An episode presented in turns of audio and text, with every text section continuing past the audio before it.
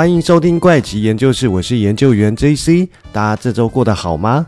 那这一集呢，要先跟大家聊聊，就是在美国的时间十一月十八号那一天呢，啊，SpaceX。中文叫做太空探索公司哦，就在德州的波卡契卡附近墨西哥湾的星际基地进行了第二次的星舰发射测试。这一次的测试任务目标呢，是要将星舰送入接近轨道的太空哦，途中要穿越地球大气层，最后让星舰呢坠落在夏威夷外海，作为本次任务的结束啊。而他们的执行长，也就是他们的老板马斯克。本来是表示希望说，这座有史以来最大的火箭哦，可以在某一天。带着人类到火星去进行殖民哦，这艘是由两部分所组成的太空船，它原本计划要进行九十分钟的太空飞行，不过呢，却在升空后大概十分钟的时间就失去联络，所以最后它是引爆啊。但是 SpaceX 还是指出哦，尽管跟火箭失去联络，但还是属于非常成功的一天，所以这一次的试射算是基本上是成功的一次任务。为什么说是成功呢？因为如果大家有印象，曾经。您记得它第一次发射的时候是在。火箭发射的时候就已经爆炸失败哦，但这一次呢，它不但成功升空啊，而且它还在穿越大气层前跟第一节跟脱离，那进入大气层后，它还有第二节脱离。如果说你们有兴趣看它的影片的话，其实呃，研究员在之前的线动有放过这支影片哦，在动态上应该也有放这支影片，大家有兴趣的话，可以到研究员的 IG 上面去看看这支影片哦。那再回到。我们的主题来，就是说呢，其实很好玩的，就是我们人类哦，不断的是在向地球外面的太空努力探索各种可能哦，还有就是对来自外太空的外星人也努力的追查下落。我们的眼光哦，始终就是放在浩瀚无垠的宇宙啊。其实，在之前的某一集也做过地底下的世界的时候，也说过一样的内容。但是我们人类呢，好像从来没有那个兴趣往我们的脚底下。去进行所谓的商业活动或者是一些探索的行为啊，唯一目前已知的啊，依旧还是特斯拉跟 SpaceX 公司老板马斯克他在进行所谓的地底下商业活动而已。而这一家商业活动的公司呢，中文名字就叫做无聊公司，英文呢就叫 The Boring Company。那马斯克在无聊公司一样担任老板跟执行长的角色哦。总之呢，你只能说马斯克他的投资策略领域的 range 真的是超级的广哦。不过这家无聊公司其实一开始它是隶属于 SpaceX 旗下的哦，它是它旗下的一家子公司，一直到了二零一八年，它才独立成为一家自主的公司哦。而就是在二零一八年的那一年哦，马斯克在当时还在 Twitter 就是被他买下来，现在改名字叫 X 的。呃，平台 social 平台上面发起了一个投票的推文哦，上面的问题就是问所有的网友，用地下隧道来解决交通问题的看法怎么样呢？当时呢，有超过两成的人，他们认为是不可能的白日梦哦，还有接近两成的人认为这是地面上一个愚蠢的洞哦，甚至有高达六成的人认为这两者皆是哦。不过就在四年后，也就是二零二二年哦，马斯克当时在推特上面分享了二零一八年的投票结果，想要证明自己做到了当时网友都不看好的事啊，甚至喊话在拉斯维加斯的网友应该要前往试试哦，因为就在二零二二年的十月，无聊公司在拉斯维加斯落成的第一个大型地底隧道项目啊，叫 Vegas Loop。便利呢，民众可以直接抵达目的地啊，不用中途停留站点，大幅的去缩短它的一个交通时间哦。此外呢，它也提供搭乘的车辆都是特斯拉，并且以人工控制来通过隧道啊。计划路线是要遍及拉斯维加斯所有的旅游景点。目前，拉斯维加斯市议会啊也批准无聊公司可以扩张地下隧道 Vegas Loop 的规模。这一次的许可啊，让无聊公司离完成一百零九公里的隧道计划又更进一步哦。至于无聊公司的成立啊，其实起源于二零一六年哦。有一次，马斯克被受困在塞车的车阵中哦，感到深深的不便了，所以他就开始去思考，如果说。把交通路面引入地下，会不会比较适合大城市呢？因此呢，他就创办了无聊公司哦。所以一切的开始都是围绕着马斯克个人的一个喜好在走啊。由此来看，不管是特斯拉、SpaceX，到现在的 Boring Company，还有之前提过一个在人脑未来啦，计划要在人脑植入晶片的公司哦，其实都是围绕着他个人的喜好与想法哦。不过呢，目前无聊公司挖隧道的工程虽然很厉害啊，但是马斯克成立无聊公司跟开始挖地下隧道前哦，原来地底下就有我们想象不到的神秘世界，而且这个世界不是在海洋中，而是在地表之下啊。你有没有幻想过有一天呢，我们生活的土地下，除了捷运、地下铁的隧道外，是不是有机会来存在更深更长的隧道？而且这隧道可以连接到不同的大陆的板块呢？举个例来说，今天如果有一个人从 A 点哦走入地下，结果在几个月以后，他竟然从一千多公里外的 B 点出现哦，这是不是让人感觉到非常惊讶的事啊？今天呢，就请大家一起来跟我了解一个从网络上收集到的地下隧道的故事吧。不过在开始之前，我还是要告诉大家啊，在故事的最后，我会对这个隧道的真实性做出我个人的看法与我收集到的资讯的解释。而我最后的解释呢，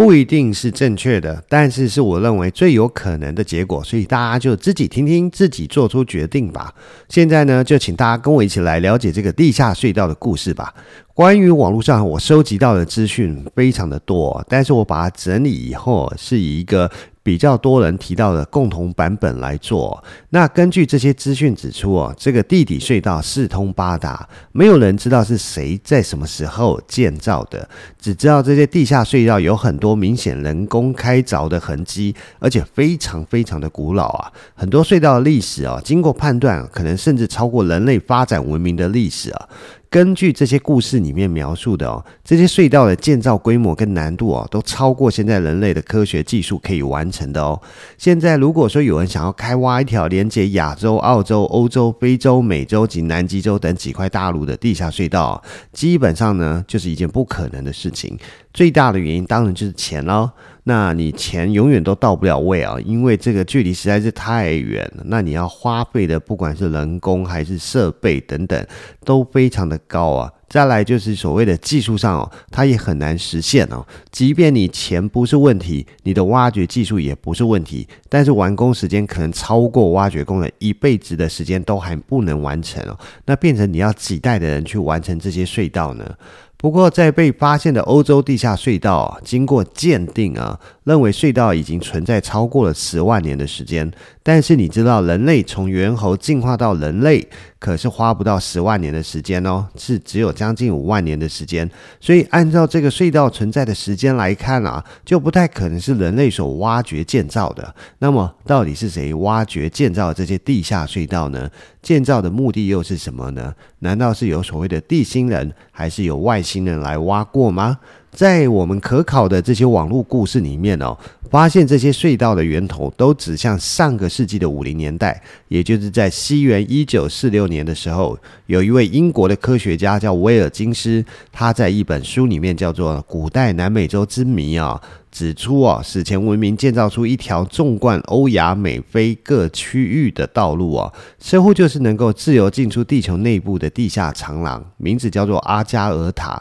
而阿加尔塔的意思呢，其实就是地下世界哦。传说在地下有无数的洞穴哦，迂回交错的隧道形成一个巨大的地下长廊跟网路哦。据说当中埋藏了许多史前文明的无数秘密跟金银财宝、财富等等。至于阿加尔塔是怎么被发现的呢？据说是一位美国的考古学家叫做戴维拉姆所发现的，就是他发现的这些隧道。而且在网络上的故事还说，因为戴维的重大发现哦，当时时任美国总统的罗斯福哦，还特地接见了他。那根据戴维的描述哦，他跟他的团队啊，是在墨西哥的恰巴斯地区发现了美洲大陆传说中的地下世界哦。他们出发的时间大概是在一九四三年，经过好几年的寻找，他们终于在恰巴斯一处原始森林中找到阿加尔塔的入口。可是那个地方呢，却有一群玛雅人的后裔在守卫着哦。这些人呢，就是所谓的拉坎顿人。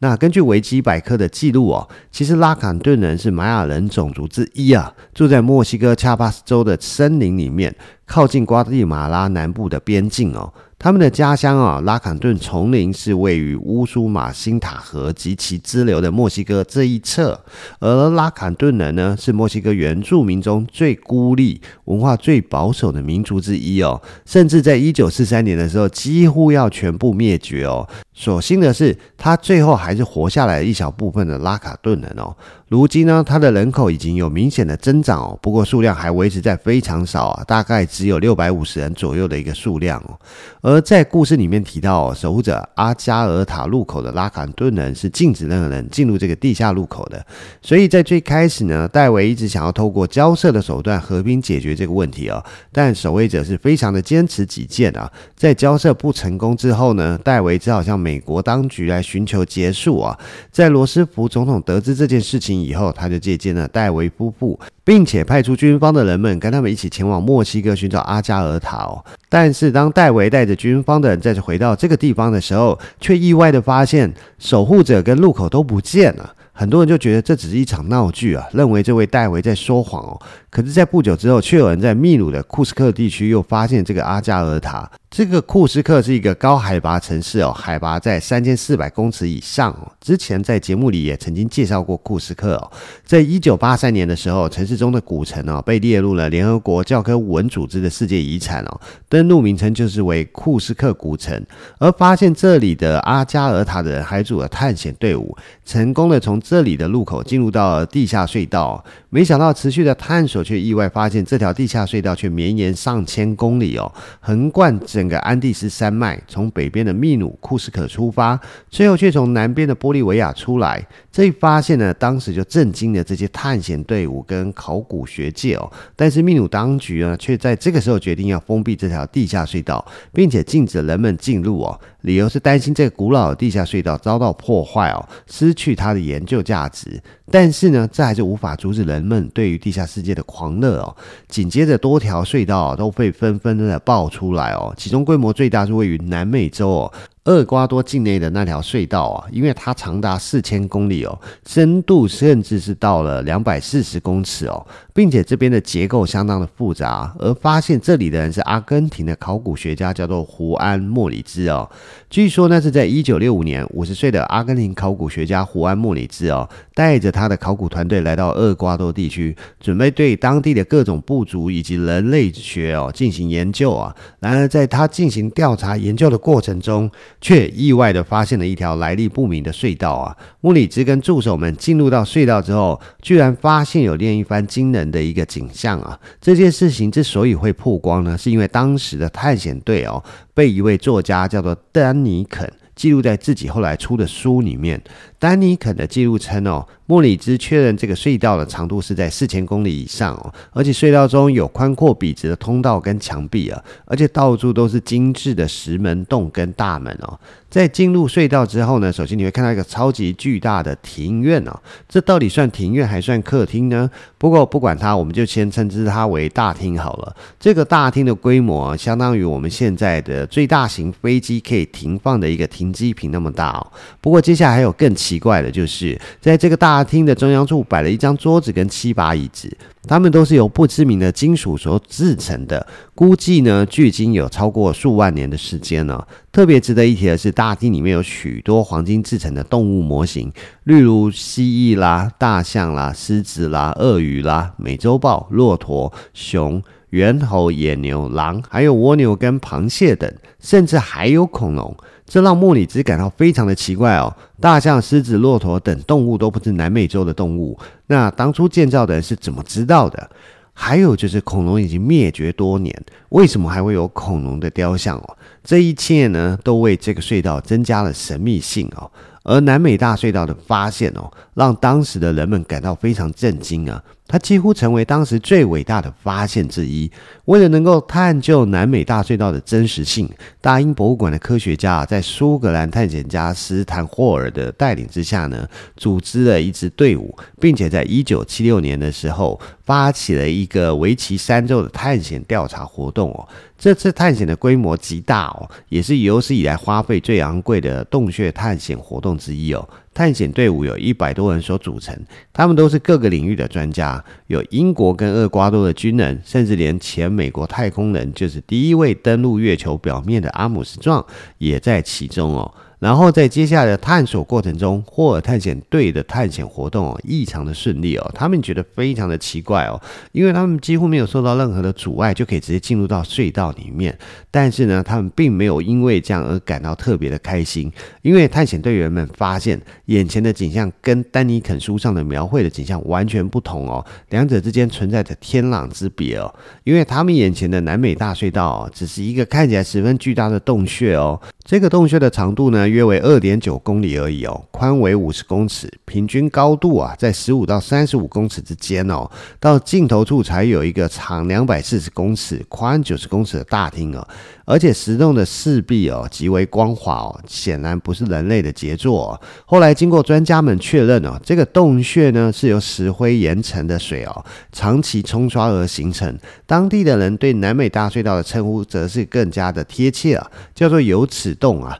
因为有齿是南美洲盛产的一种鸟类哦，这个鸟呢，它其实很怕光哦，但是它很喜欢黑暗的地方哦，所以它们会成群的栖息在洞里面哦。而它这个鸟的肉质非常的鲜嫩的，所以是当地人口中重要的美食啊。古印第安人经常会举办抓有齿的活动啊，而有齿洞正是这个活动举行的重要地点哦。所以说呢，关于南美大隧道的传说到这边为止哦，虽然是揭开谜底啊，它就是一件假的事情，虚构出来的事情。它并不是一条神奇的隧道，而是一个能够为人们来捕捉鸟类美食的一个大型岩洞啊。所以作家丹尼肯呢，他就是写了一个虚构的故事来跟大家开了一个玩笑，他甚至因此获得搞笑。诺贝尔奖里面的搞笑奖的奖项哦，那至于上面呢，还提到有一位参加探险队伍的人，就是第一位登上月球的美国太空人阿姆斯壮哦。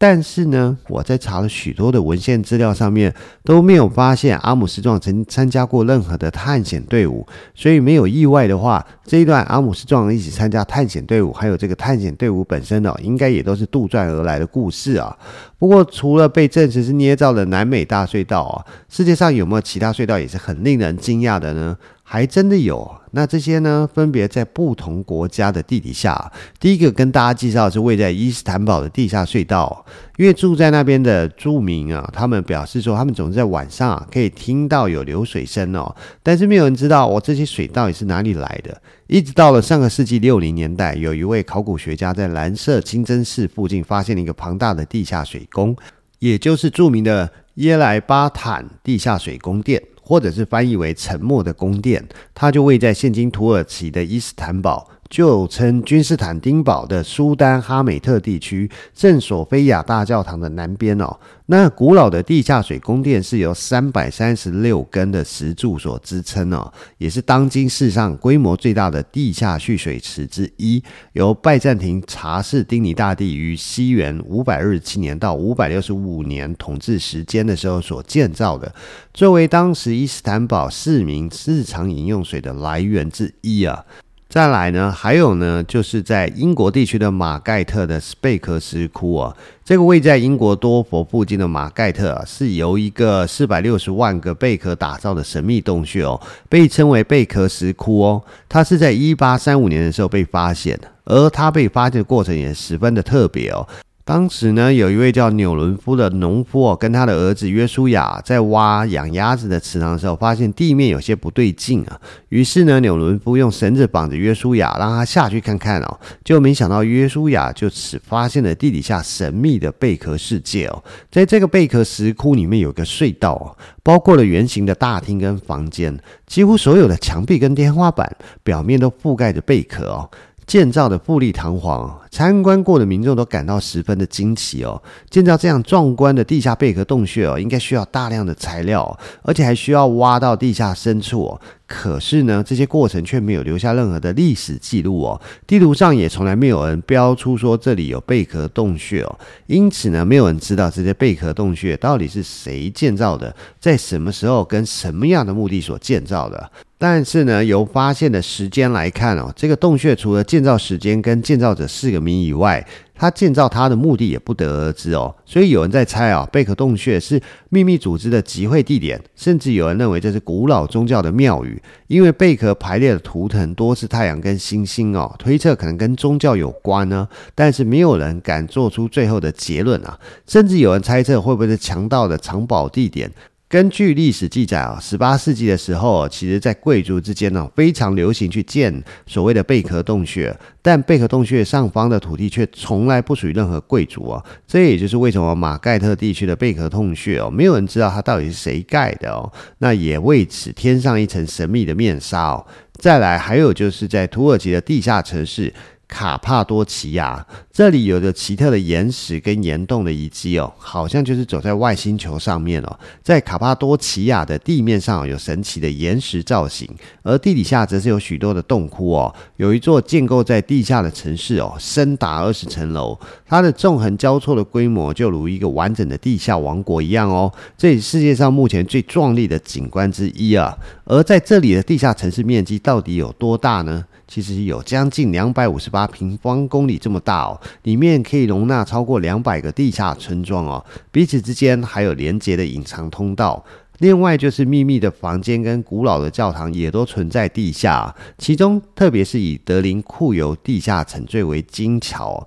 它深入地下将近十一层的深度哦，而且有六百个出入口，它可以连接到其他城市的地下隧道。那这些隧道呢，都是长达数公里啊，而且这一个城镇就可以容纳数千人的一个城市哦，它里面包含你的居住区啊、马厩、水井、水箱、厨房、公用的房间跟浴室，还有木。墓地等等设施啊，那再来呢？还有就是在秘鲁的地下圣城哦，这个是位在秘鲁首都利马约大概两百五十公里外的查温德万塔尔，那海拔三千一百五十公尺啊，是一个考古遗迹啊。它在一九八五年的时候也被列入了联合国教科文组织的世界遗产名单，它登录的名称就是夏文考古遗迹啊。至于这里的地下室的雕刻，只要看了就会让你印象深刻哦。而查文呢，其实是当地原住民的语言哦，它的意思其实是肚脐。在查文石板雕刻里面，有一块刻着美洲虎形象的石板哦，是最为有名哦。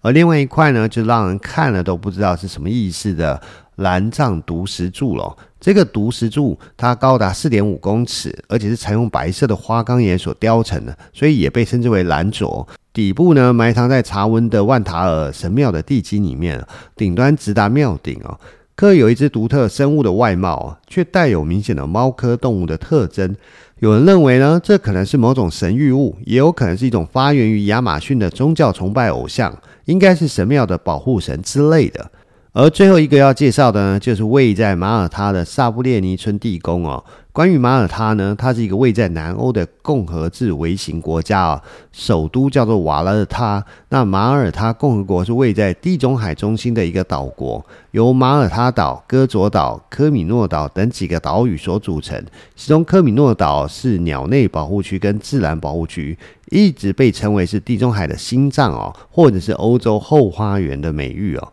马耳他的萨布列尼村地宫哦，是位于马耳他东南部的城镇，叫做宝拉。是一座大概建筑于马耳他萨布利尼，几约是西元前三千三百年到西元前三千年时间的一个地下建筑物哦。研究者认为这座地宫最初可能是作为避难所使用啊，但是后来呢，成为史前时代的墓地哦。也因此呢，在地宫的挖掘中哦，发现了超过七千具的是一个尸骨。那萨布利尼村地宫是世界上发现的唯一一座史前时代的一个地宫哦。而萨布利尼村地宫是在一九零二年被工人偶然发现的，因为那个时候的工人正在挖着地下蓄水池哦，无意中挖开了地宫的顶部哦。一开始工人们还希望隐瞒这个发现哦，但是最终还是被其他人知道了。一九八零年期间呢，马耳他发行了会有萨布利尼村地宫的一个邮票，今年它被列为世界遗产哦。然后在一九九零年到一九九三年期间哦，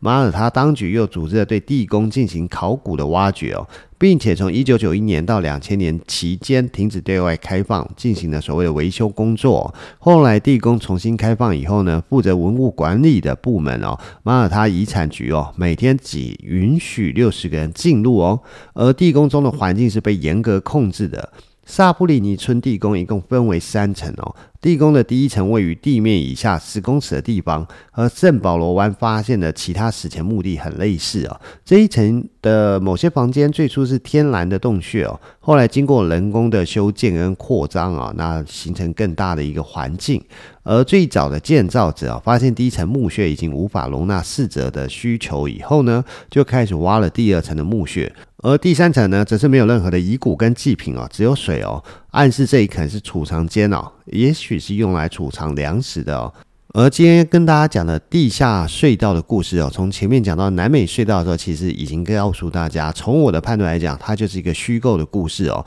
它就是一个百分百的网络故事而已，是用来吸引人家点进去看、赚取流量用的而已啊。这是我个人从收集到的资料跟我自己判断的一个结果。当然，大家可以有不同的想法去做判断了，因为每个人的想法都不一样嘛。总之呢，这个世界上其实还是有好几处深挖在地下的隧道跟地宫哦。当然，当初开挖的一定有他的自己的原因跟目的啊。只是在后世的我们发现以后，我们还没能搞懂他当初是为什么挖开这些地地下的环境或者是地宫。不过，至于第一个介绍的地下隧道，就是确定是个杜撰的故事。那我们这期的节目时间也差不多了，就先到这边了。我们下集再见了，拜拜。